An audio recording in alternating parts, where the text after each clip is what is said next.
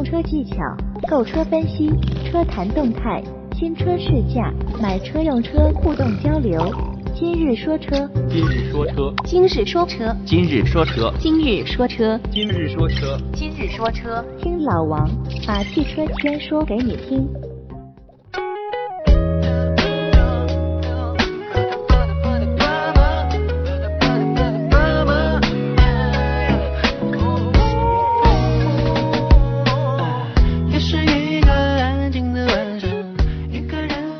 大家好，欢迎收听今日说车。前段时间啊，这个别克的凯越停产了，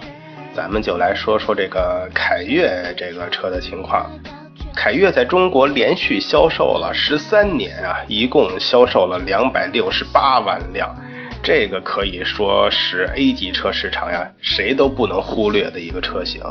有一个观点说的有一定道理啊，说凯越的出现就像一个节点。它划分了这个老三样，桑塔纳、捷达、福康这个老三样，跟伊兰特、福美来还有凯越这个新三样之间的这个，它相当于一道线，把老三样跟新三样隔开了。凯越对于中国很多家庭来说啊，看上去确实默默无闻，很多人聊到车的时候，也都非常少会聊到凯越。实际上，这个凯越啊，却应该说承载了很多人的这种情感，因为它是很多人一般是七零后、八零后进入中国家庭的第一辆车。看一下凯越进入中国的这个发展史啊，零三年正式进入中国市场，零四年又推出了 HR-V，零五年的时候推出了旅行车。到零九年的时候，这个累计销量就已经过百万了，而且是大家比较关注的一高峰。而且零九年前后正是中国市场这个家用轿车兴起的一个时期。到二零一一年的时候，凯越的单年销量就已经超过二十五万了。一二年全年应该一共销售了二十七点七万辆，一直到一六年的八月八号，最后一台凯越下线。你想一下，一共两百六十八万辆，这个数字不是别的车型能轻易比得了的。说起这个凯越的身世啊，咱们就不得不聊到这个韩国的大宇，他们有什么关系呢？一说到凯越，别克凯越，这不是美国车吗？其实了解的人都知道，凯越的原型车啊，其实是出自大宇的这个拉塞蒂。通用跟大宇其实很早之前就有合作了，在进入这个千禧年的时候呀，大宇因为资金告急，然后通用成为接盘者，把大宇收入旗下。之后，通用也开始到介入到这个大宇车型的研发中啊。拉塞蒂在韩国上市之后，应该算是大获成功。看到这个拉塞蒂的潜力之后，通用决定把这个拉塞蒂的。车型拿到它旗下各个公司进行销售，所以我们就能看到了美国市场上的，呃，铃木应该是一款叫 Frenza 的一个车型，澳大利亚是叫霍顿 V 吧，东欧跟东南亚一些国家是挂着雪佛兰的标去卖的。到了欧洲，这款车虽然还是挂大宇的标，但就不叫拉塞蒂了，应该换一个别的名字。具体叫什么名我忘了。到国内的话，就是挂着别克的标，就是咱们所说的凯越了。可以说，这个拉塞蒂被包装成全球车型，当然也跟它本身自身的这个产品力比较不错有关啊。从车型上你能看到，这个拉塞蒂整合了不少全球的资源，比如说它的造型其实是来自这个宾尼法利纳，动力总成呢是出自霍顿之手。悬挂的调教是欧宝跟莲花共同来完成的。零八年的时候呀，凯越其实就已经累计收获了七十万用户的这种保有量。但这时候，北大众推出了新宝来，南大众推出了朗逸。为了进一步提升竞争力啊，凯越也进行了升级。这次升级不仅升级了造型啊，针对这个动力、底盘都进行了重新的调教。而且配备了这个遥控启动、哈曼卡顿的音响、电加热座椅，应该说是超越了同级的配置。不过动力依然是一点六跟一点八的自吸啊。另外，为了提高这个细分车型的销量，别克也对凯越的 HR-V 跟凯越旅行车都进行了价格的下调。这一年，凯越的热度就明显上升，全年的销量达到了十九万辆。一三年的时候，凯越的保有量已经达到了一百八十万辆，凯越又一次升级，动力换上了这个燃油经济性更好的1.5升的发动机，跟它匹配的是五速的手动变速箱，还有一个六速的手自一体。配置上搭配这个 Vios Link 的语音控制系统，这些升级啊，直接把凯越当年的销量一直推到了二十九万辆，在轿车级别里边啊，这个销量一直排到了第三名，直到咱们之前的这个一六年的八月八号呀，凯越正式宣布停产，确确实实是累计两百六十八万辆的这个保有量，应该算是新三样这个标杆车型了。值得一提的是，即使凯越决定停产的时候呀，其实你看这个上半年的销量也差不多有月均一万以上的这个销量，说明它的市场活力依然不差。那很多人说了，月销量过万，这是一个很不错的销量了呀，为什么还要停产呢？其实这可以看出来，一方面是为了这个英朗跟威朗的让步，另一方面可以理解成这个别克。品牌向上的这个体现，这一点在之前的新君越跟迈锐宝的 XL 上已经能看到了。而且现在看来呀，同为通用旗下的这个雪佛兰全新的克沃兹啊，也许也会因为凯越的停产分到其中的一杯羹。当然啊，咱们也不能排除说被其他的车企，比如说是桑塔纳呀。或者是宝来呀，瓜分它原本的这些客户群体，这个也有可能啊。本身别克品牌接下来的这个入门车型，一定是由这个英朗来担任。最简单的理解就是，牺牲了一定的销量，但是应该算是正式确立了通用旗下的这几个品牌啊。你看凯迪拉克主打高端，这个很明确，不用说的。然后由别克去争夺中端市场。然后雪佛兰去占领低端市场，因为之前雪佛兰跟别克有很多重合嘛。现在下这么大决心把月销量过万的凯越停产了，一定就是要明确这三个品牌的定位。我相信这一点大家应该都可以认可的。因为凯越已经明确停产了，所以凯越确实就是买一辆少一辆啊。有很多对这个凯越还有情怀的朋友，只能是。再找各自当地的这些销售商碰碰运气来，看还能不能买得到。而且一个临近停产的车型，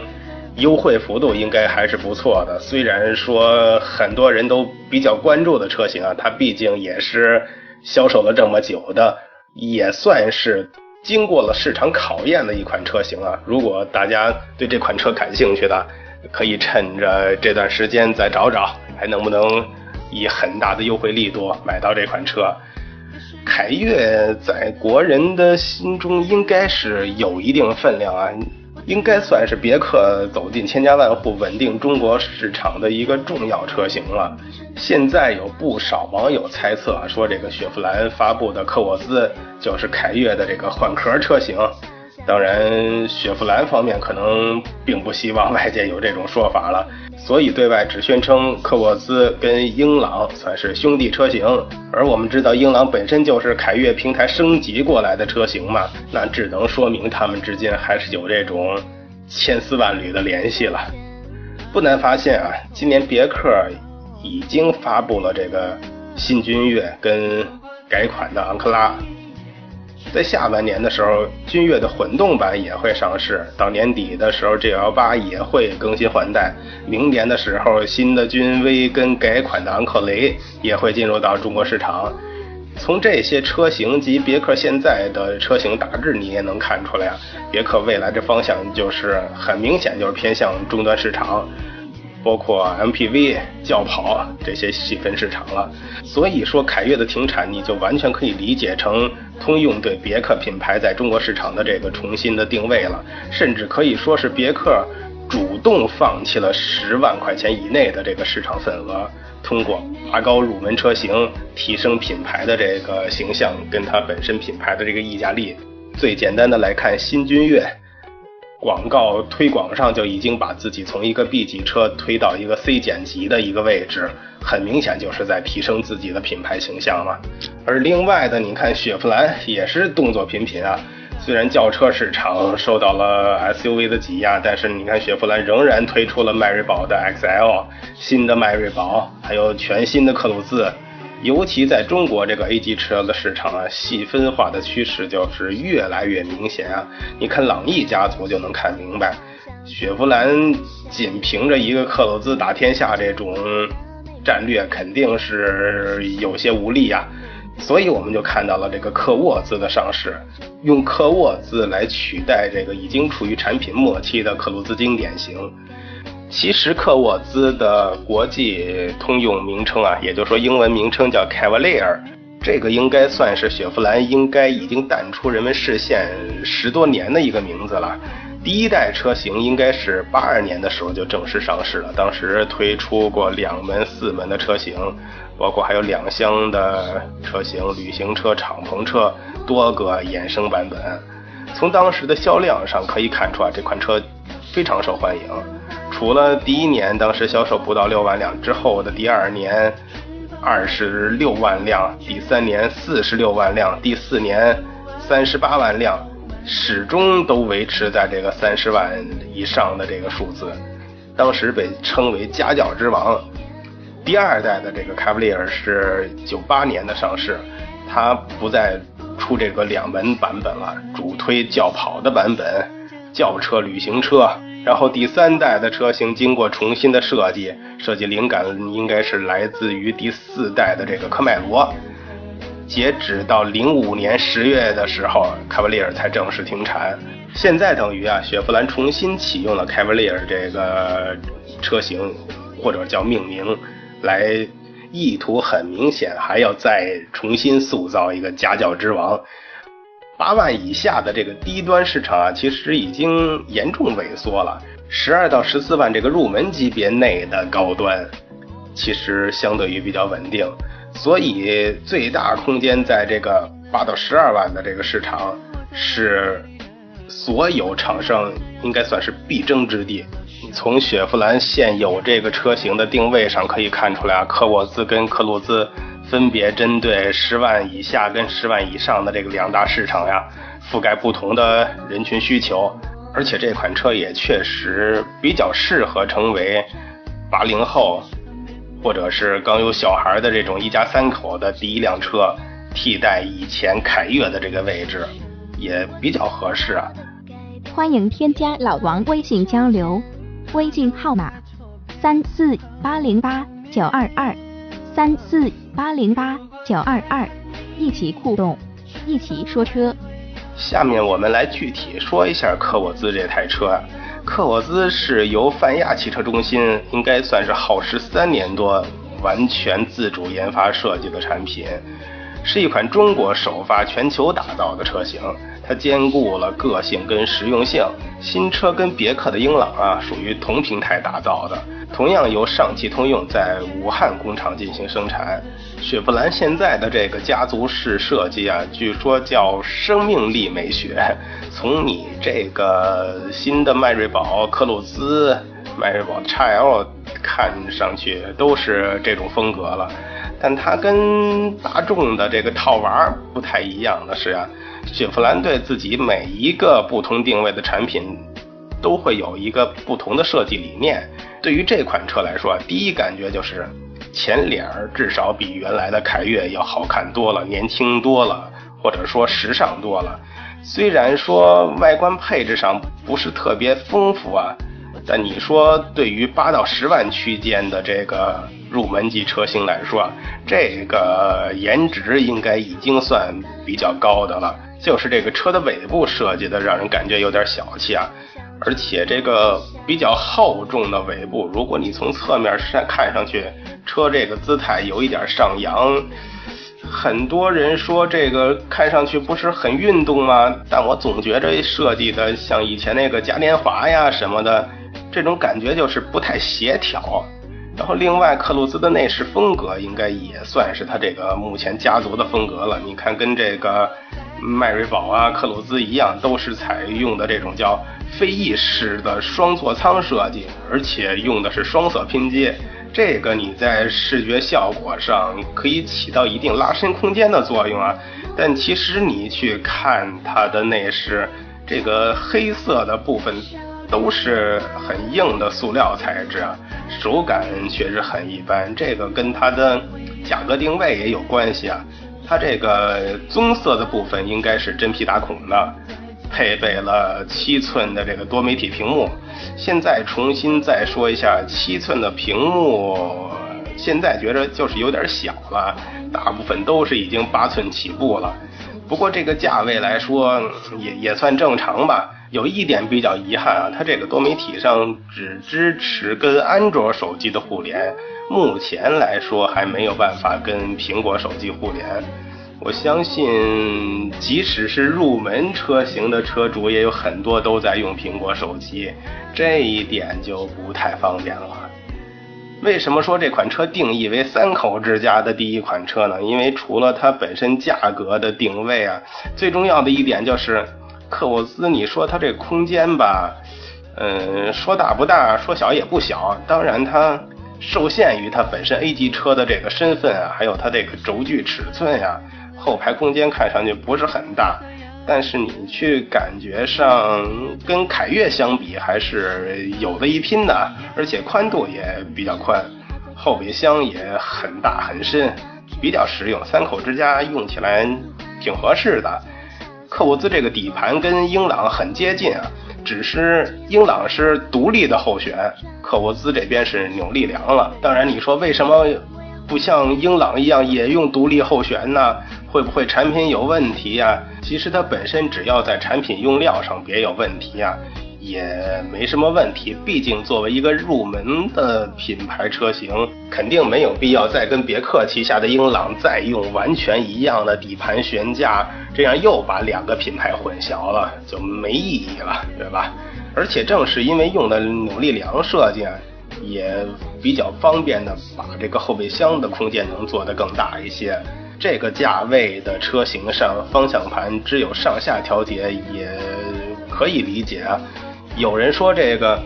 怎么判断车是不是高级啊？你就看这个方向盘的调节，嗯，从它这个调节的质感及能不能四向调节上，甚至带不带电动调节上，就可以看出这个车企愿不愿意投资、花精力、花成本在这台车上，这是一个判断的方向。有也有道理啊，科沃兹用的是一点五自吸的发动机，这个跟英朗经典的克鲁兹，包括宝骏的一些车型，甚至五菱宏光 S 也也都在用这台发动机。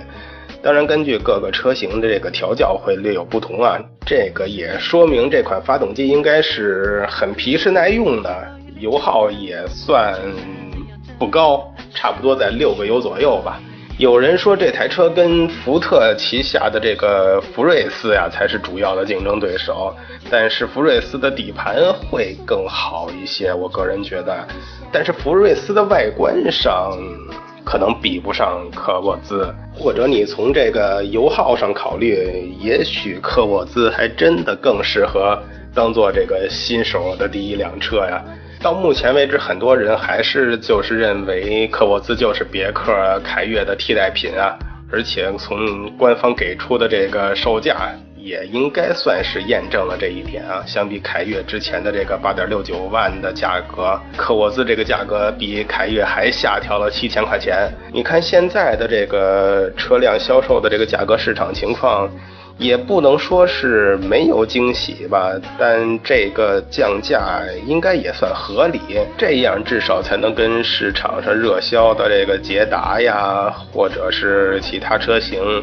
进行一个比较吧。从车本身来看，你看科沃兹四五四四、幺七九九、幺四六七的这个长宽高。二六零零的轴距，你去跟凯越对比的话，其实差不多，没什么明显的改变。而且你说这个二六零零的轴距，现在对于紧凑型的车身来说，确实不是很有亮点了。你看很多车型比如说也是刚刚上市的这个帝豪 GL，轴距一般都达到了两米七，而且你像是捷达、桑塔纳这种定义为小型跟紧凑级之间的车，轴距也都到了两米六。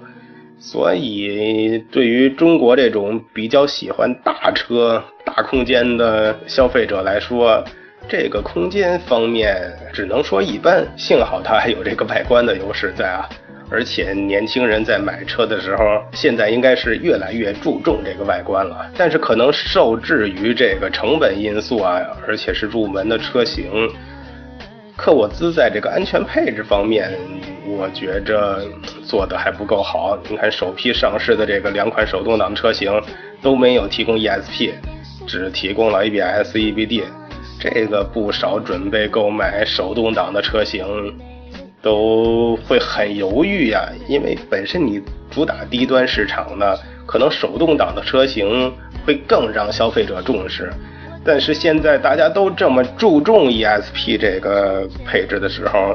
你这个手动全都不带，肯定会让人有点犹豫啊。包括两款这个新享版的车型，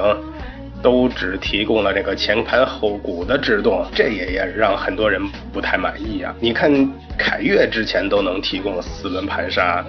这个太有有点太抠门了，而且你在这个安全气囊的这个保护上，好像只有顶配才提供了比较多的气囊，所以说科沃兹在这个安全配置上。还是做的远远不够，至少跟一些自主品牌去比的话，可能优势就不那么明显了。当然，依托于雪佛兰的这个身份呀，肯定还会有不少人愿意去选择的。不过我倒是觉着啊，随着这个紧凑级市场这个竞争这么激烈，而且这么多自主品牌比较好的车型的推出啊，科沃兹的这个售价呀，一定在短时期内还会有一个优惠。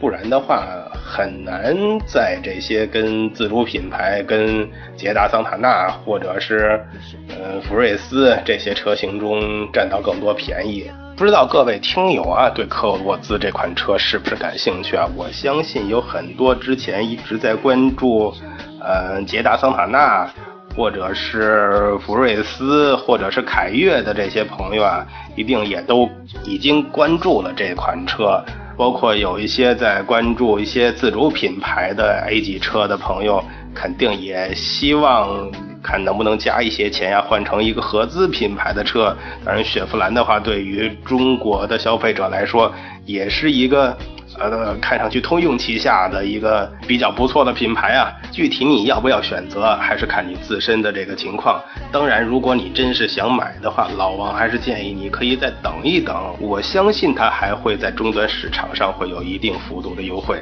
今天就聊这么多，谢谢大家。